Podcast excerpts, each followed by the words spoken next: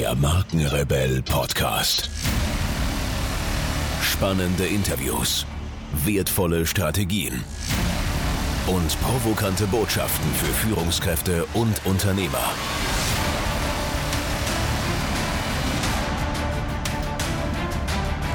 Stell dich den Herausforderungen der Digitalisierung und setze als Marke ein Zeichen. Von und mit Markenrebell Norman Müller. Ist dein Tag immer so stressig wie heute? Ich steige jetzt da ein. Also, ich würde sagen, Stress ist relativ. ich bin auf jeden Fall viel beschäftigt. Sagen wir viel und lang beschäftigt. Üblicherweise. Ja. ähm, damit wir einen Einstieg finden in deine Arbeit, die ich wirklich äh, sehr, sehr schätze und äh, ich habe ja auch im Vorfeld viel recherchiert, viel gelesen über dich, ähm, würde ich sagen, vielleicht stellst du dich einfach nochmal selber kurz vor. Wer bist du so als Privatperson und was genau du geschäftlich machst für all die, die dich nicht kennen? Gerne. Also ich bin Sebastian Stricker. Ich bin äh, aktuell noch 36 Jahre alt, komme aus Wien, bin dort äh, geboren worden und aufgewachsen und dann aber so mit, äh, äh, mit Mitte, Ende 20 äh, zuerst nach ähm, Dar es Salaam gezogen ähm, und dann von dort äh, weitergezogen nach Rom, aber mit recht viel Reisetätigkeit in Westafrika. Also ich war zuerst in, äh, in Wien, war ich, habe ich studiert, ganz normal ähm, und äh, bin dann in die Unternehmensberatung gegangen und danach dann eben so äh, zu Organisationen, die ich äh, beeindruckend gefunden habe. Die Clinton Stiftung eben mhm. in Salaam, da habe ich auf Malaria gearbeitet und dann danach äh, Vereinte Nationen, Welternährungsprogramm, Rom und vor allem Westafrika. Und äh, ja, und jetzt lebe ich seit fünf Jahren in Berlin, in Deutschland. Mhm. Und ähm, ich versuche eigentlich nicht so viel Unterschied zwischen mir als Privatperson und äh, geschäftlich zu machen. Äh, ich versuche geschäftlich, wenn man so will, Dinge zu machen, die ich auch als Privatperson machen würde. Mhm. Ähm, das heißt, äh, ich habe hier immer wieder Projekte, die ich umsetze, ähm, hinter denen ich hoffe, wirklich zu 100 Prozent stehen zu können. Und ähm, äh, genau, und dann nehmen sie auch äh, relativ viel meines Tages und meiner, meiner Gedanken in Anspruch. Ähm, und um ehrlich zu sein, so wahnsinnig viel anderes äh, mache ich dann häufig gar nicht. Mhm. Spannend, um das noch ein bisschen näher herauszustellen, äh, warum ich dich auch eingeladen habe, ist, ähm, äh, du bist Gründer von Share the Meal damals. Vielleicht mhm. kannst du da äh, auch gleich noch was ein bisschen äh, zu erzählen. Und was ich sehr interessant finde, ist auch diese, diesen, diesen Kontrast Unternehmensberatung ja eher gewinnmaximiert, äh, wahrscheinlich mhm. auch orientiert hin zu dem Aufbau ähm, äh, von sozial engagierten Unternehmen, also die tatsächlich für die Gesellschaft auch einen Mehrwert bringen. Ähm, ja. vielleicht, äh, vielleicht gehen wir genau diesen Weg einfach mal äh, zurück an die Stelle, wo mhm. sich für dich im Kopf äh, äh, vielleicht was geändert hat vom klassischen Unternehmensberater hin zu einem äh, Unternehmer, der soziale Companies baut. Ja, also die, die Geschichte schreibt sich natürlich gerne so, ähm, dass so der geläutete Unternehmensberater nicht mehr Profite maximieren will, sondern die Welt verbessern will. Mhm. Äh, das ist natürlich, äh, wenn ich es brutal auf einen Satz runterbrechen müsste, dann könnte man das vielleicht so stehen lassen. Aber es ist dann in der Tiefe doch immer so ein bisschen differenzierter, glaube ich. Äh, ich war tatsächlich Unternehmensberater, aber auch in der Unternehmensberatung bei BCG hatte ich die Möglichkeit, soziale Projekte zu machen und habe das auch sehr viel getan. Äh, beispielsweise mein letztes Projekt bei BCG war äh, der Mitaufbau von Teach for Austria. Das ist so eine äh, Organisation, wo man versucht, äh, exzellente Absolventen eine Möglichkeit zu geben, in den Lehrerberuf hineinzuschnuppern. Und insofern habe ich auch als Unternehmensberater habe ich die Möglichkeit gehabt, äh, Projekte umzusetzen, die ich super gefunden habe und wo ich echt einen gesellschaftlichen Mehrwert äh, gesehen habe. Ich habe auch für Banken gearbeitet und ich habe auch für ähm, Versicherungsunternehmen gearbeitet. Aber auch dort, ich habe da keine schlechte Erfahrung gemacht. Äh, also nicht nur schlechte, auch nicht nur positive, mhm. aber das, das hat schon alles, ich will die Zeit nicht missen und auf keinen Fall äh, negativ darstellen. Mhm. Aber, Aber war, war das prägend für dich? Also, dass du diesen Kontrast wirklich auch so erlebt hast? Dass du gesagt hast, auf der einen Seite, also es ist ja auch ein Interessenabwägen, ne? Also will ich lieber für Unternehmungen oder Projekte arbeiten, die so, sozial engagiert sind, oder will ich äh, äh, Unternehmen profitabel machen, ganz einfach, ohne das genau. negativ zu werden. Genau. Und ich glaube, ähm, ich habe immer so ein Interesse dafür gehabt, wie denn jetzt Gesellschaft und die anderen Teilnehmer, also sozusagen wie Staat und Unternehmertum und Zivilgesellschaft, wie die zusammenhängen. Mhm. Und im Endeffekt, glaube ich, ist es eben nicht der Gewinn oder das Geld, das mhm. über das Wohlbefinden einer Gesellschaft oder eines Individuums äh, äh, entscheidet, sondern es geht äh, um ganz andere Dinge. Es geht um Zusammenhalt, es geht um, äh, um Glück im Endeffekt. Und da, glaube ich, ist tatsächlich äh, Unternehmergewinne oder Arbeitsplätze oder Gehälter ist echt nur eine Facette da. Mhm. Und da hatte ich schon Glück, dass ich, äh, dass ich das auch bei BCG äh, äh, nachverfolgen konnte. Mhm. Äh, aber es war dann schon auch so, wie das Leben so spielt, äh, gab es dann ein paar Veränderungen bei mir privater Natur. Und dann habe ich mir gedacht, vielleicht ist das der Grund, dass ich jetzt mal ganz was anderes ausprobiere und vielleicht noch viel stärker mal in den, äh, in den Non-Profit-Bereich hineinsehe. Mhm. Eben dann bin ich zur Clinton-Stiftung gegangen und habe auf Malaria gearbeitet in, in Ostafrika. Äh, wenngleich auch da, was mich fasziniert hat, war das Abenteuer Afrika, ganz was Neues zu machen, in einem sehr internationalen Setting zu arbeiten für eine Organisation, die immerhin vom ehemaligen amerikanischen Präsidenten gegründet wurde. Mhm. Das war mindestens genauso dieser, diese Idee, dass ich mich nicht fragen muss, ob es gesellschaftlich verantwortlich äh, äh, oder gesellschaftlich einen Sinn macht, aber dann auch einfach spannend und, äh, und dynamisch und äh, inspirierend sein könnte. Deswegen bin ich dann zur Clinton Stiftung gegangen. Und ich wusste, dass ich nicht mein Leben lang dasselbe machen will. Äh, ja.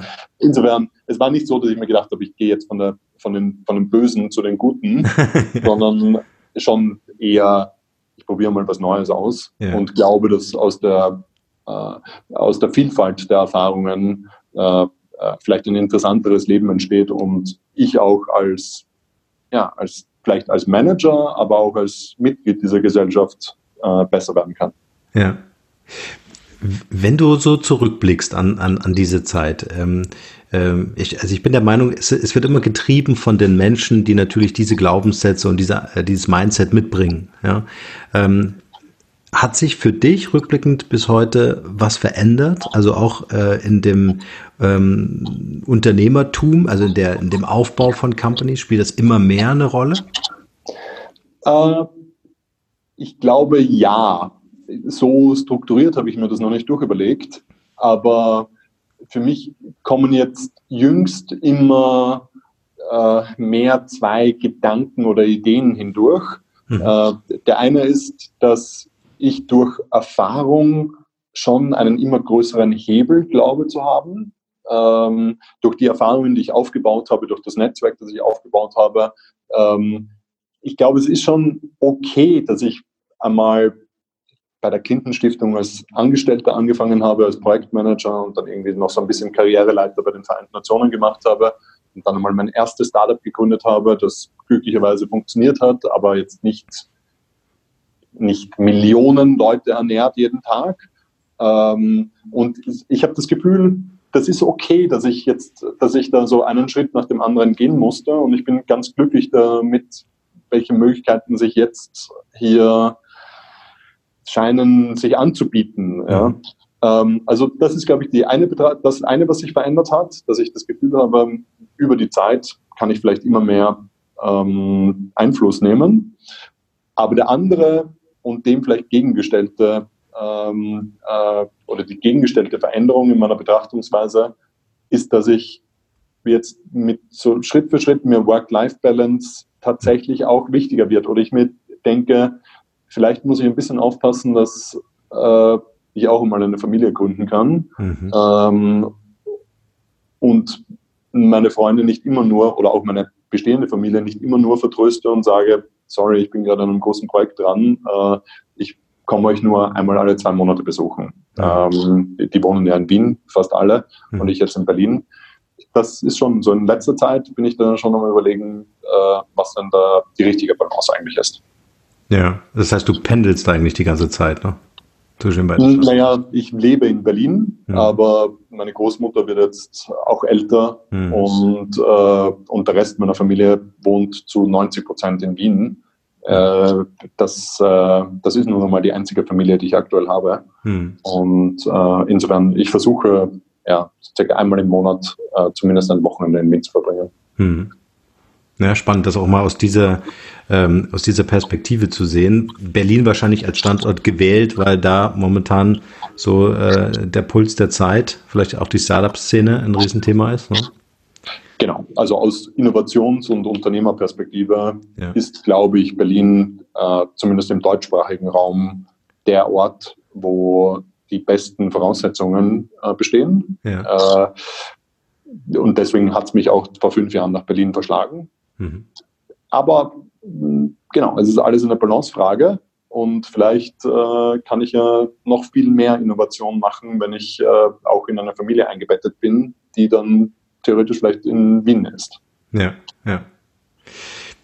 Bevor wir so in uns der Gegenwart nähern, ich würde ganz gern noch äh, unbedingt die Story hören, weil darüber kenne ich dich oder kenne ich eure, eure, eure App, die ihr damals entwickelt habt, äh, Share the Meals. Ähm, wie ging es nach Ostafrika weiter? Wie kam es dazu, dass du dann gesagt hast, äh, die, wie entstand die Idee des Startups? Was ist das genau gewesen? Wie hat sich das entwickelt?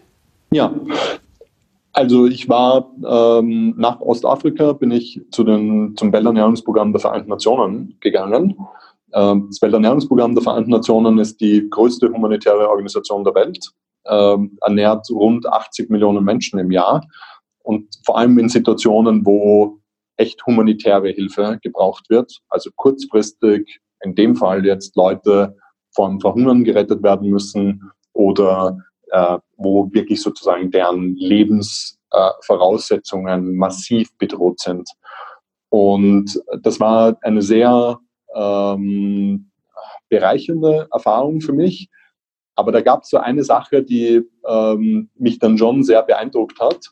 Und das war, dass ähm, das Welternährungsprogramm der Vereinten Nationen der Auffassung ist, dass es ähm, dass man relativ genau weiß, wie viel Geld man eigentlich bräuchte, um chronischen Hunger, also nicht akuten Hunger, nicht äh, Wirbelsturmsituation oder Bürgerkrieg, aber so ein systematisches Fehlen an genug Lebensmitteln am richtigen Ort. Mhm. Dass wir da eigentlich schon wissen, wie man das beenden würde.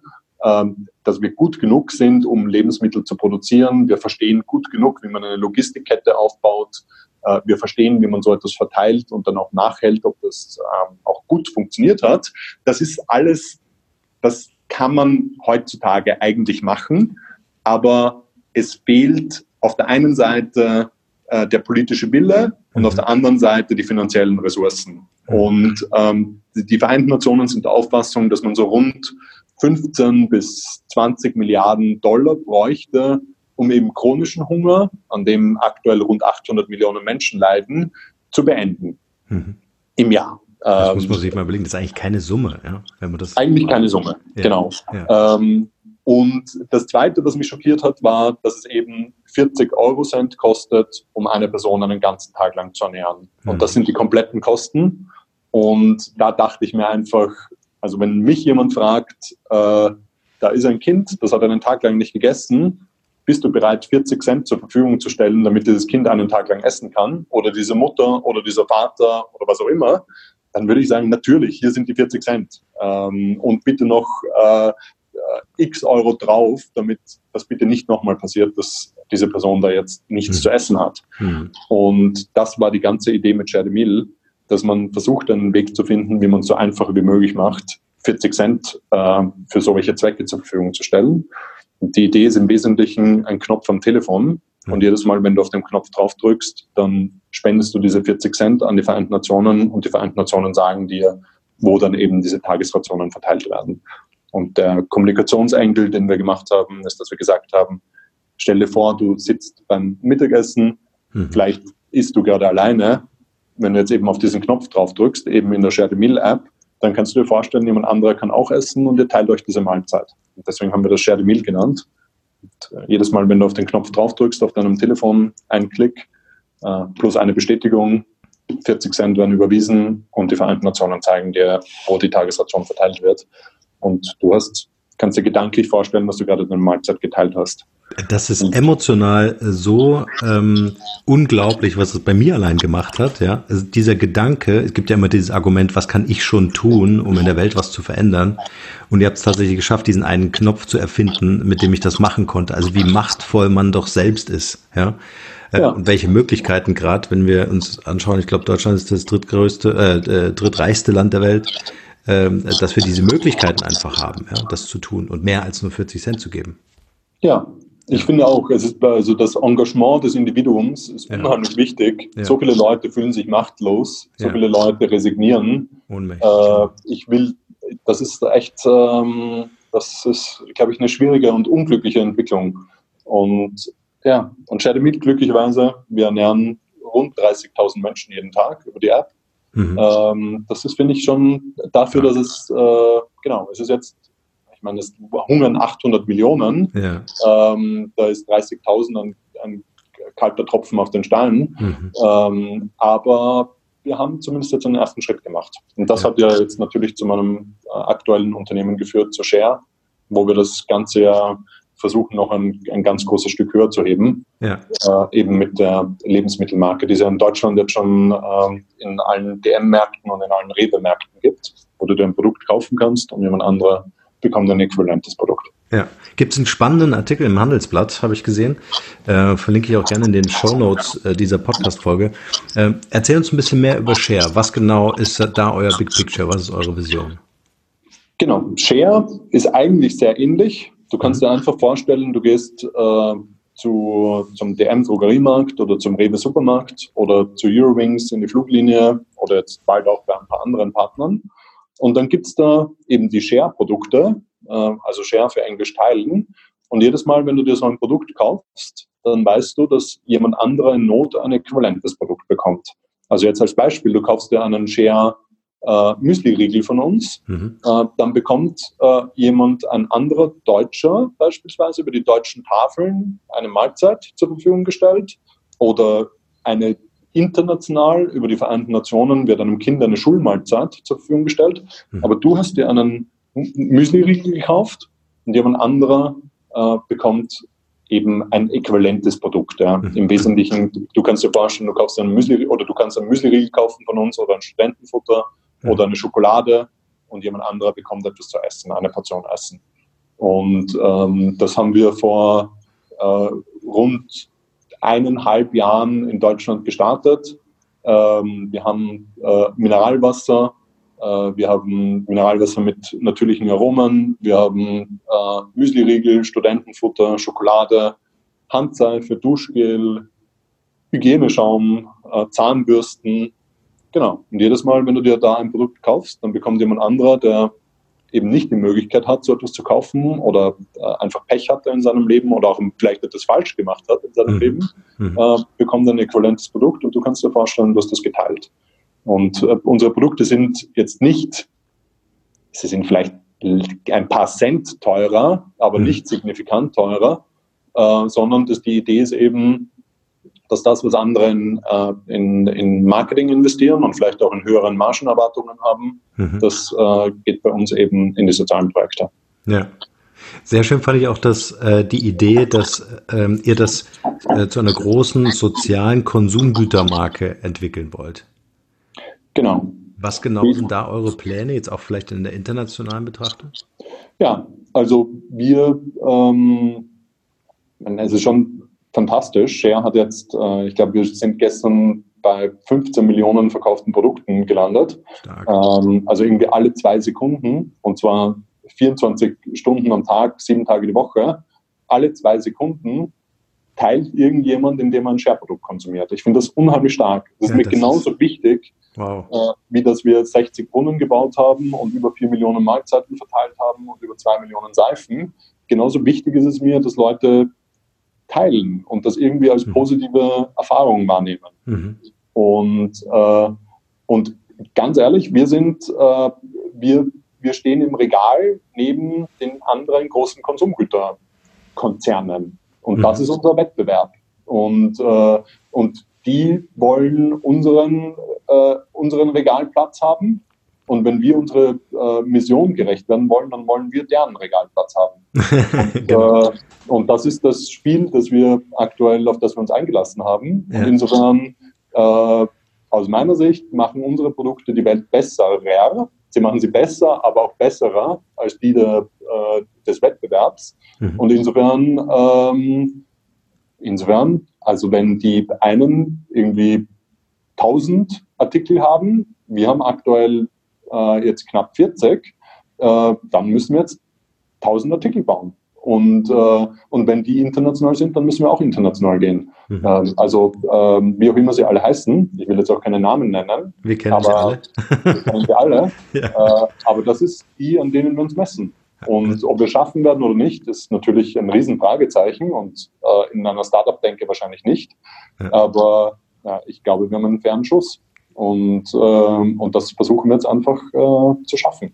Mir gefällt das Rebellische daran einfach. Ja, also, dass ihr ein, ein so um Vielfaches besseres Produkt am Markt äh, platzieren könnt. Ja, äh, und deswegen gleich der Aufruf an alle, die das jetzt hier hören äh, und äh, natürlich dann auch teilen, äh, in die Läden zu gehen und diese Produkte zu kaufen, weil äh, das ein Produkt besser zu machen, jetzt nicht nur aus Konsumsicht, sondern wirklich zu sagen, welchen Beitrag können wir leisten, wie können wir anderen Leuten damit helfen, also den Aspekt des Gebens einzubauen in ein Produkt ist brillant. Ja? Also äh, diese äh, Flagge äh, halte ich ganz hoch. Ähm, wie offen erlebst du die Industrie, mit denen ihr kooperiert? Wie sind die Gespräche? Ja, die sind aus meiner Sicht ist es das erste Mal, dass wir so etwas machen. Ja. Insofern haben wir jetzt nicht die, die tollen Vergleichsmöglichkeiten, aber ich mag unsere Partner. Also äh, die äh, sozusagen, man hört ja immer, wie wahnsinnig hart der Lebensmittelhandel wäre und mhm. wie gering die Margen für die Lieferanten sind. Ähm, und, und auch für die, für die Handelspartner und was dafür ein, äh, ein, äh, ein Halsabschneider-Klima äh, herrschen würde. Äh, das kann ich, um ehrlich zu sein, nicht bestätigen. Wir sind natürlich, wir, wir machen keine Gewinne, wir sind, äh, wir, wir machen richtig große Verluste aktuell noch. Mhm. Äh, also wir haben gar keine Marge. Äh, aber ähm, die Partnerschaft mit, äh, mit, äh, mit unseren zwei Handelspartnern, DM im Drogeriesektor und Rewe im Supermarktsektor, mhm. ist super. Natürlich, es gibt, es gab, jetzt unlängst gab es auch einmal eine negative Erfahrung, aber insgesamt ist das schon fantastisch. Und äh, unsere Lieferanten sind, ja, manche sind professioneller als andere, aber das funktioniert auch gut. Und dann sogar der Wettbewerb. Also auch die Wettbewerber, von denen wir vorhin äh, nicht namentlich gesprochen haben, äh, mit einigen von denen habe ich einen echt netten Austausch. Äh, und äh, die finden das ja auch irgendwie cool, was wir da machen. Und ähm, so, jetzt sind wir noch nicht groß genug, dass wir ihnen wirklich wehtun. Äh, aber aktuell, ich glaube, auf persönlicher Ebene finden die Manager bei diesen Wettbewerbern das ja immer super, super cool, was wir da machen. Und deswegen helfen die wahrscheinlich auch, auch äh, ein gutes Stück aus persönlicher Motivation und, äh, und vergessen dann vielleicht die, die Wettbewerbsdenke, die sie mit anderen äh, Konkurrenten vielleicht hätten. Ja, Na, ich glaube, also man tut gut daran, mit euch zu kooperieren, weil einfach die Bevölkerung ein neues Bewusstsein auch entwickelt. Also wenn ich mir überlege, dass ihr ja nicht nur den sozialen Aspekt äh, hat, habt, sondern eben auch einen Nachhaltigkeitsaspekt habt, und wenn wir uns äh, anschauen, was gerade zum Thema äh, Klima ähm, äh, kommuniziert wird und in den sozialen Netzwerken ausgetauscht wird, ähm, denke ich, ihr seid kein Wettbewerb, sondern eigentlich ein potenzieller Kooperationspartner, dass das eigene Produkt eine Aufwertung erlebt, in dem der Gedanke des, des, des Teilens einfach auch eingebaut wird ja, oder Teil dessen ist. Ja, also gestern hatten wir vielleicht als Anekdote äh, mhm. Lego bei uns ähm, ich finde, also ich glaube, wir würden gerne was zusammen machen. Jetzt mhm. müssen wir schauen, ob wir das hinbekommen. Das ja, äh, wir haben jetzt beide haben wir irgendwie gesagt, wir finden das spannend. Und jetzt äh, müssen wir mal, jetzt geht es einfach in die schnöde operative Umsetzung. Aber das finde ich, äh, wenn, wir, wenn uns das gelingt, dass wir andere Unternehmen äh, inspirieren, da vielleicht einmal Projekte zu machen, die gesellschaftliche Verantwortung im Kern haben, die wirklich der Logik folgen, indem ich gesellschaftliche Verantwortung übernehme, mhm. werde ich erst zu einem äh, nachhaltigen Unternehmen, wirtschaftlich nachhaltigen Unternehmen. Ja. Wenn das die neue Denke ist, dann äh, glaube ich, haben wir richtig viel geschafft. Und was für ein äh, enormer Auftrag auch. Wenn ich mir überlege, äh, Lego hat ja viel mit Familie, mit Kindern zu tun, ja. Ähm, äh, sind also sehr früh auch in der Prägephase äh, unserer Kinder durch uns Eltern, ne, die das natürlich dann ähm, äh, für die Kinder kaufen. Ähm, aber wie interessant doch äh, die Marke dort wirklich als, als ähm, äh, als Tool eingesetzt werden kann, um sie A positiv aufzuladen und was Nachhaltiges zu tun. Ja? Also ja. ähm, sehr stark. Also, ja. Also ich glaube, Lego ist wirklich nur eine Anekdote und ich, ich mhm. tue Ihnen Unrecht, wenn ich, ähm, wenn ich jetzt das Projekt als bereits weiterentwickelt darstellen würde, als es ist. Klar, ja, Aber klar. wir sprechen miteinander ja. und äh, ich glaube, was ich wahrscheinlich sagen darf, ist, äh, ich glaube, Lego ist tatsächlich ein Unternehmen, das wahnsinnig viel schon macht im Bereich mhm. gesellschaftliche Verantwortung, aber es gibt ja diese alte Denke bei recht vielen Unternehmen, dass die sich unsicher sind, wie sie denn das jetzt äh, überhaupt äh, an der Öffentlichkeit oder der Öffentlichkeit transparent machen. Mhm. Bei vielen Unternehmen schwingt die Sorge mit, dass wenn sie was gesellschaftlich Verantwortliches machen, dass ihnen das sofort so ausgelegt wird, dass sie das nur aus Marketing-Gesichtspunkten machen mhm. äh, und dass dann doch irgendetwas anderes nicht passen kann. Und äh, da sind wir eben, aus meiner Sicht ist das eine nachvollziehbare Geisteshaltung, aber tatsächlich die falsche. Aus meiner Sicht muss jemand, der gesellschaftliche Verantwortung wahrnimmt, hat Vorbildfunktion und in einer Zeit, wo wir Herausforderungen haben, die gelöst werden müssen, du hast jetzt über Klimawandel oder Umwelt äh, gesprochen, mhm wir brauchen Vorbilder, die demonstrieren, dass man Engagement ja. übernehmen kann und, ja. äh, und dass das äh, auch etwas ist, was positiv wahrgenommen wird. Ja. Äh, also um nochmal in die Richtung Lego zu pitchen, ihr seid ja das Qualitätslabel. Also äh, diese Gefahr besteht ja eigentlich nicht oder es ist ja eigentlich kein tragfähiges Argument, wenn ihr Mitinitiator dieser äh, Aktion oder dieser Initiative seid. Weil äh, dann ist ja ein, eine Marke wie Lego proved, einfach weil ihr dahinter steck, steckt. Ja, das ist jetzt nicht so eine Inhouse-Marketing-Eigenentwicklung. Wir engagieren uns jetzt, jetzt mal sozial, sondern wir kooperieren tatsächlich mit einem Unternehmen wie euch, ähm, wo das ja Teil der, der Marken-DNA, der Unternehmens-DNA ist. Also ihr seid ja absolut glaubwürdig in dem, was ihr tut. Ja, also ich glaube, wir beide Marken würden viel davon profitieren, wenn sie, wenn sie zusammenarbeiten, ja. auf vielerlei Dimensionen, nicht nur Markendimensionen, sondern auch Netzwerk und Zugang zu Distributionskanälen etc. Mhm. etc. Äh, was das Thema Vertrauen in eine Marke betrifft, das ist für uns natürlich überlebenskritisch. Ja. Wir müssen wahnsinnig aufpassen darauf, dass ähm, wir ähm, Fehler so weit wie möglich vermeiden. Und wenn Fehler passieren, gerade bei einer Marke, die die soziale Verantwortung so in den Kern rückt, dann müssen wir, wir müssen vorher ex ante so klar wie möglich beschreiben, was die Risiken sind, wenn man, wenn man so ein Geschäftsmodell verfolgt. Und dann, wenn einmal etwas passiert, und das passiert mhm. garantiert irgendwann einmal ein Problem, dann muss man sehr transparent und proaktiv äh, in der Kommunikation sein. Ja. Schönes Stichwort, Kommunikation. Jetzt bist du ja hier im Markenrebell Podcast, Thema Personal Branding. Äh, was mich natürlich interessieren würde, ich kann mir sehr gut vorstellen, dass du vor allem so als Frontmann äh, super wichtig, gerade auch in der externen Kommunikation, intern natürlich auch, gegenüber den Mitarbeitern, aber auch in der externen Kommunikation ähm, äh, bist. Was tust du, um äh, dich als Botschafter eurer Mission, ähm, äh, wie soll ich sagen, ähm, ähm, in Szene zu setzen, ist jetzt eigentlich nicht angemessen, weil es geht ja. nicht um Selbstvermarktung, aber in gewisser Weise bist du ja schon sehr wichtig, damit das genau. Ganze ein Gesicht bekommt. Ja, ähm, das ist tatsächlich kein einfaches Thema. Hm. Äh, ich würde lügen, wenn ich nicht sagen würde, dass äh, ich, als ich das erste Mal irgendwie mein Gesicht im Fernsehen gesehen habe, mhm. ähm, dass ich das nicht irgendwie schmeichelnd gefunden hätte. Mhm. Aber ich glaube, der Effekt hat, äh, der hat sich äh, abgenutzt. Und, ähm, und wenn sich Unternehmen fragen, ob ihnen äh, Marketing, äh, sorry, ob ihnen soziale Verantwortung als Marketing äh, ausgelegt wird, mhm. Das habe ich fast auf persönlicher Ebene auch, ja, dass ich mir denke, also langsam wird es genug mit, äh, mit irgendwie auf irgendwelchen, äh, äh, in irgendwelchen Artikeln oder auf irgendwelchen Veranstaltungen herumzuspringen.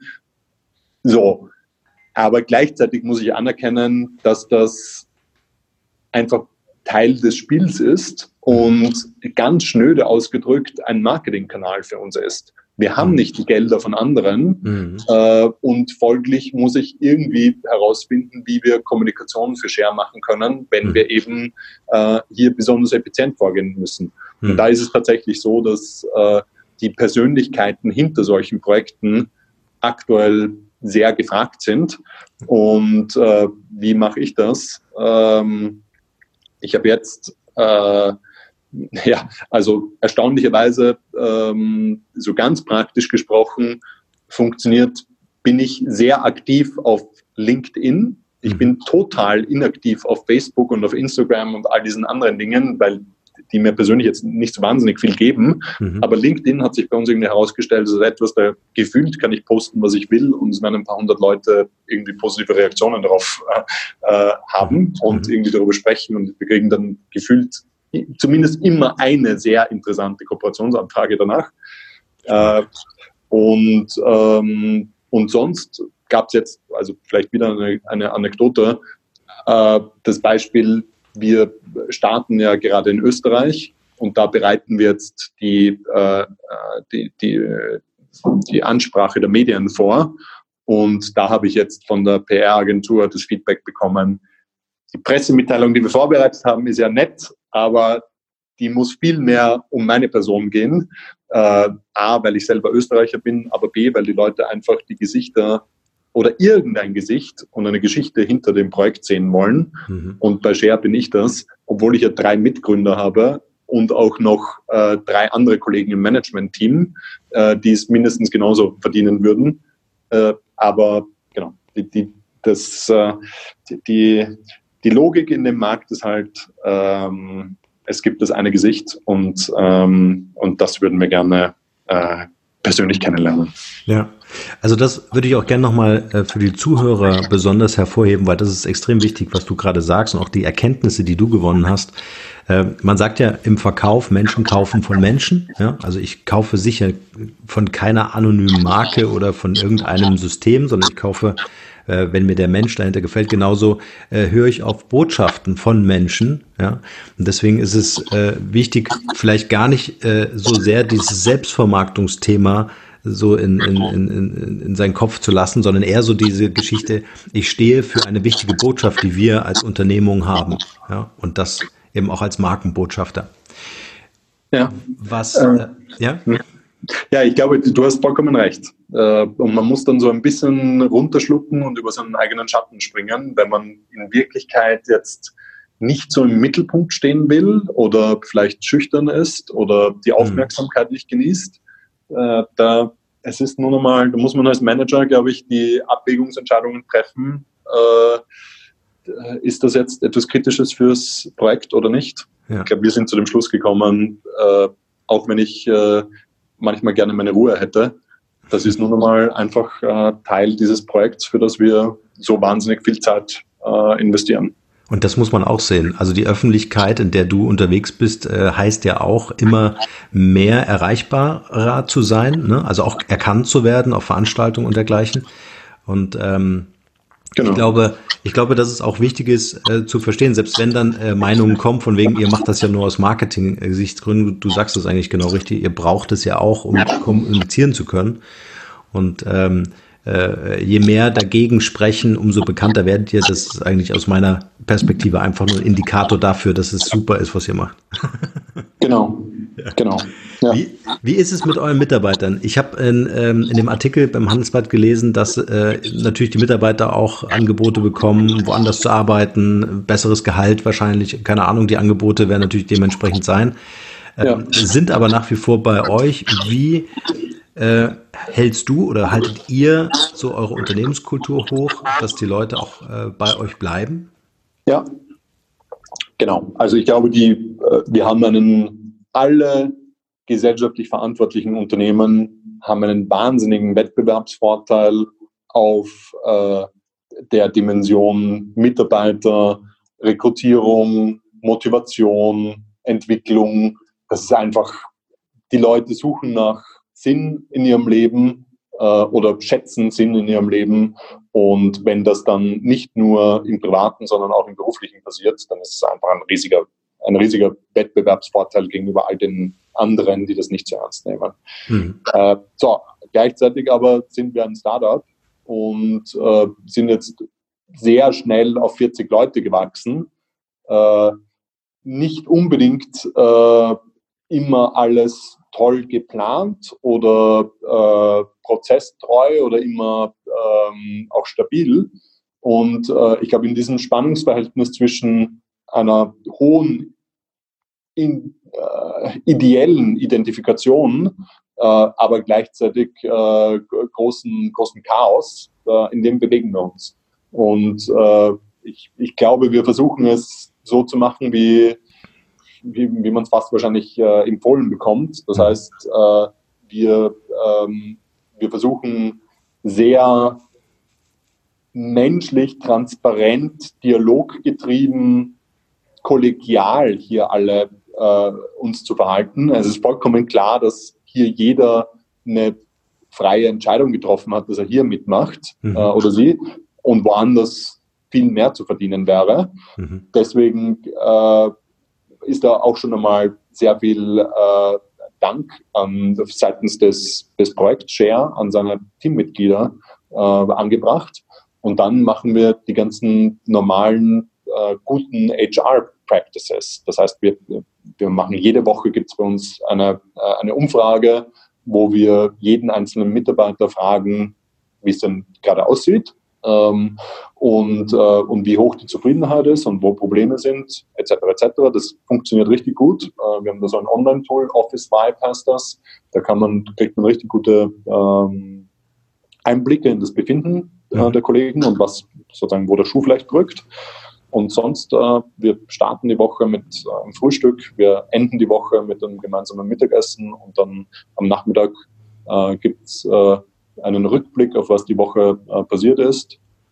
Und sonst versuchen wir, ähm, ja, wir versuchen all die Informationen und die, die Entscheidungseinbindung, die sinnvoll ist, die versuchen wir zur Verfügung zu stellen. Gleichzeitig mhm. Sind wir ein sehr dynamisches Startup und äh, das geht auch auf Kosten der, äh, der Lebensqualität, ohne mhm. Frage. Mhm. Da geht keiner nach acht Stunden nach Hause, wahrscheinlich.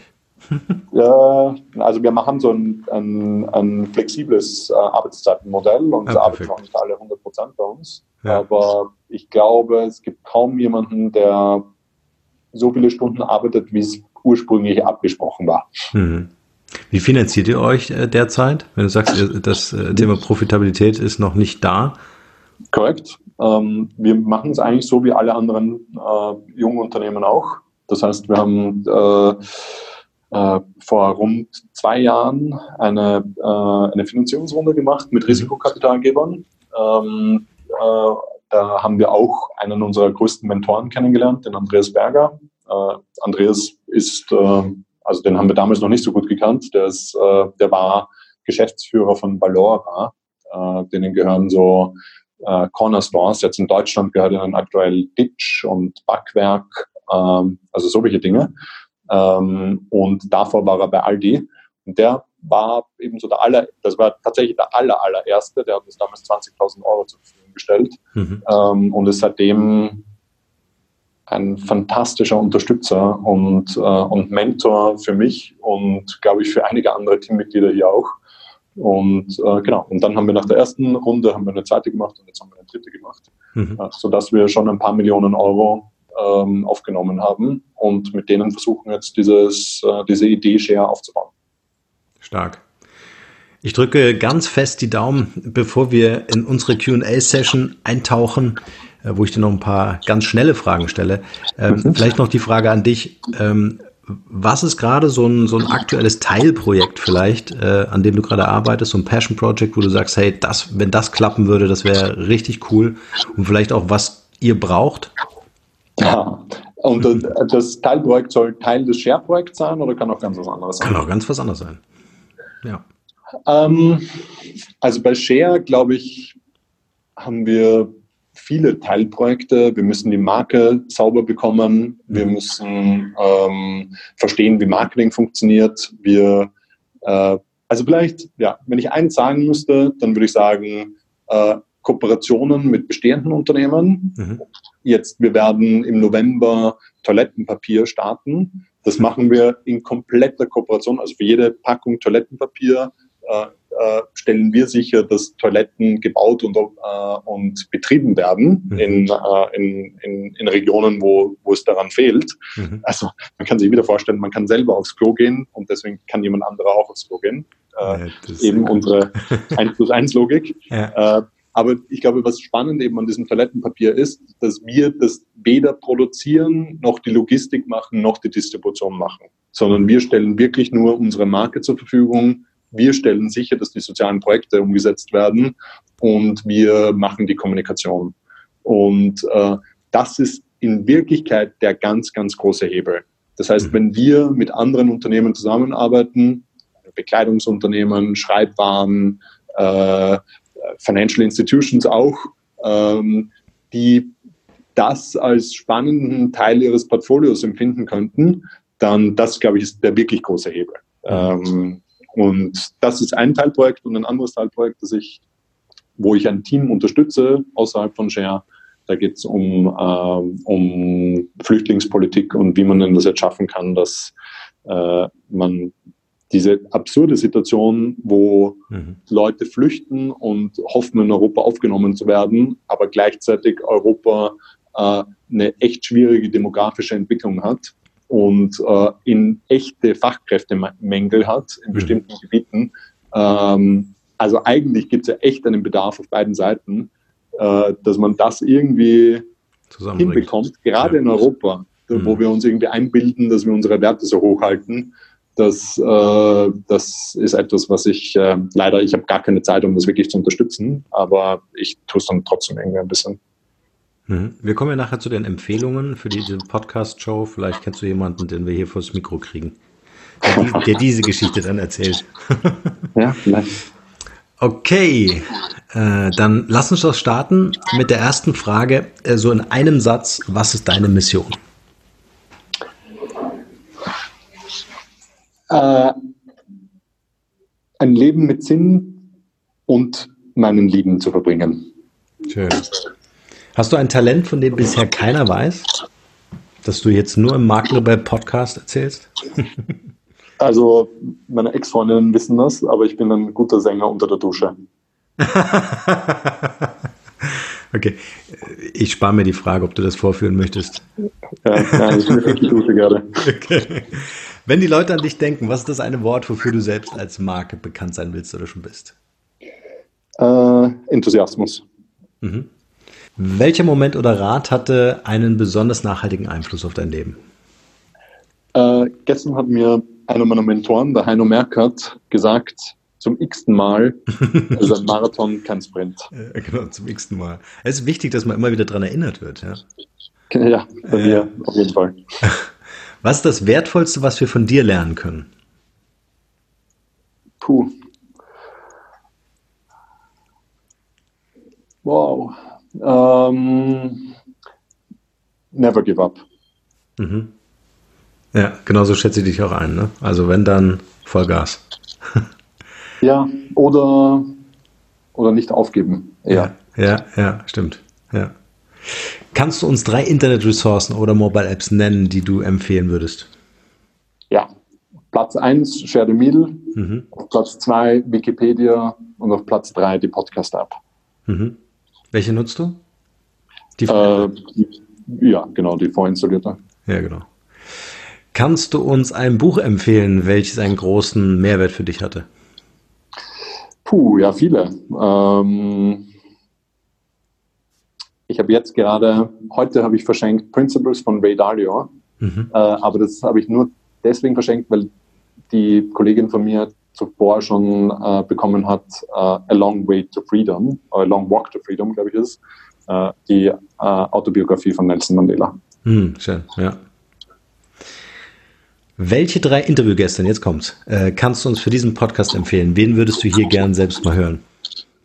Uh, äh, also ich kenne sie jetzt nicht besonders gut. Ich habe einmal Barack Obama getroffen, aber den finde ich fantastisch, das ist ein großes Vorbild von mir. Mhm. Ähm, Nummer zwei wäre, also wir müssen ja nicht immer realistisch sein. Äh, ich finde äh, Richard Branson fantastisch, Nelson Mandela ist leider schon tot.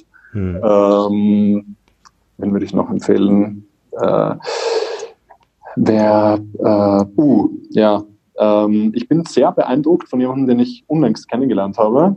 Ähm, und zwar dem Klaus Schwertner, dem äh, Generalsekretär der Caritas Wien. Mhm. Ich schreibe mir das gerade mal eben auf hier.